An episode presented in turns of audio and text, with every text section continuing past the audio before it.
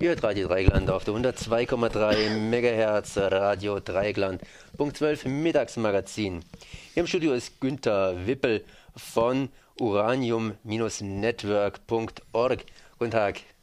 Hallo, schönen guten Tag, Radio Dreigland.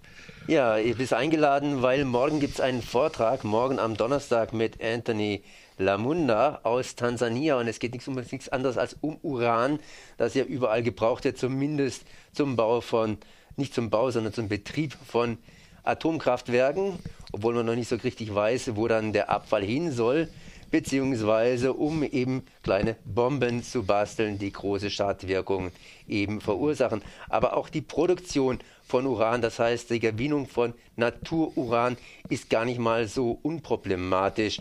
Wie ist denn die Situation in Tansania?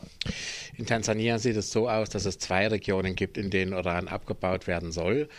Eines ist äh, in der Region des äh, Selu Game Reserve, also eine World Heritage Site, wo vor kurzem jetzt eine Uranabbaulizenz erteilt worden ist für ein russisch-kanadisches Konsortium.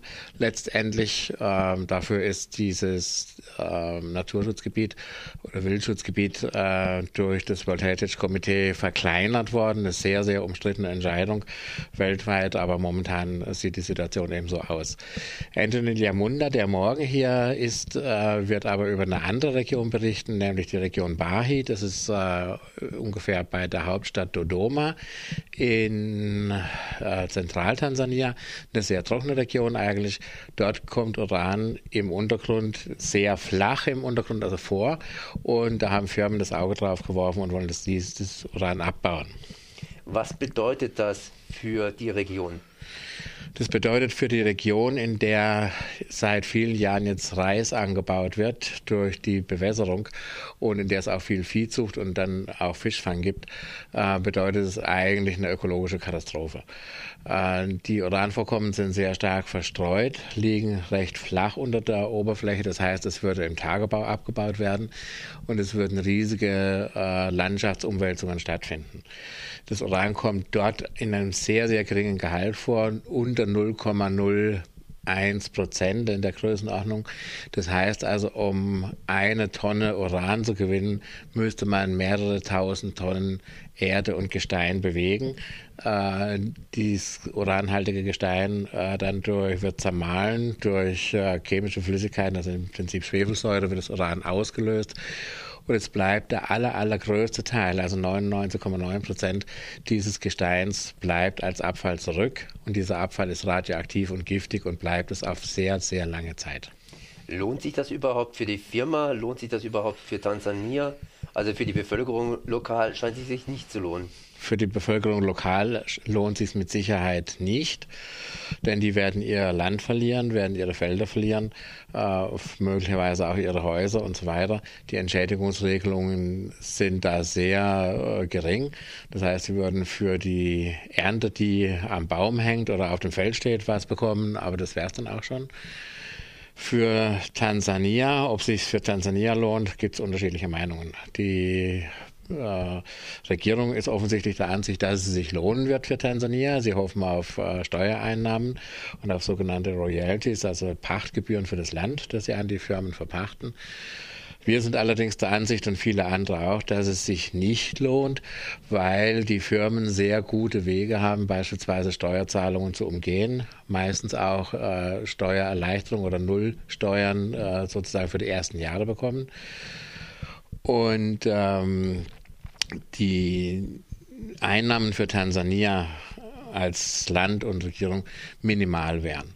Das hat sich beim Goldabbau auch gezeigt, wo es eine ausführliche Studie gibt, die zeigt, dass ungefähr ein Prozent des abgebauten Goldes wertmäßig im Land bleibt. Die anderen 99 Prozent fließen ins Ausland an irgendwelche Investoren, an irgendwelche Firmen und so weiter und so fort.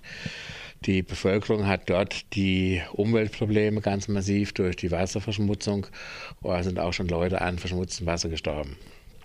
Jetzt äh, braucht Tansania selber das Uran oder wird es auch exportiert? Nein, selbstverständlich wird dieses Uran alles exportiert.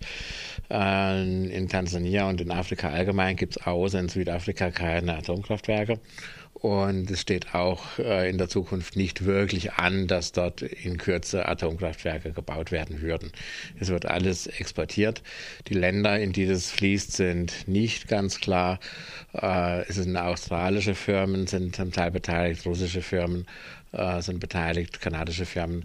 Äh, also es wird in die Länder fließen, in denen Atomkraftwerke vor allen Dingen betrieben werden. Es ist auch nicht auszuschließen, dass äh, Uran nach Deutschland kommt aus Tansania. Die Bundesregierung tut alles dafür, die Herkunft des Urans, das in Deutschland und in deutschen AKWs äh, verbraucht wird, äh, zu verschleiern. Das ist zu verschleiern. Ja. Das heißt, wo könnte denn unser Uran herkommen? Aus sauberen Quellen? Gibt es überhaupt saubere Quellen, wenn wir das mal so sagen darf oder also so fragen ich, darf? Würde ich klipp und klar sagen, es gibt keine sauberen Quellen für Uran. Es gibt welche, die sind schmutzig und es gibt welche, die sind noch schmutziger. Äh, es gibt sicher unterschiedliche Grade. Äh, aber es hat ja einen Grund, dass in der Bundesrepublik der Uranbergbau in der ehemaligen DDR äh, 1990, 91 dann eingestellt worden ist, weil man eben gesehen hat, es ist in dicht besiedelten Gebieten nicht nicht verantwortlich machbar, Uran abzubauen.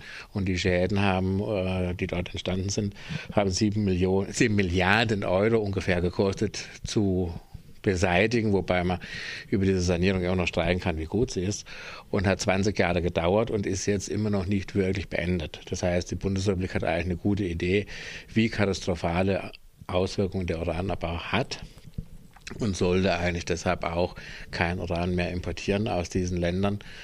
Äh, und die Firmen, die internationalen Firmen, suchen sich gerade afrikanische Länder als Ziel aus, in denen die Gesetzgebung vielleicht ganz gut ist, aber die Durchsetzung dieser Gesetze sehr, sehr schwierig und sehr, sehr schlecht erfolgt.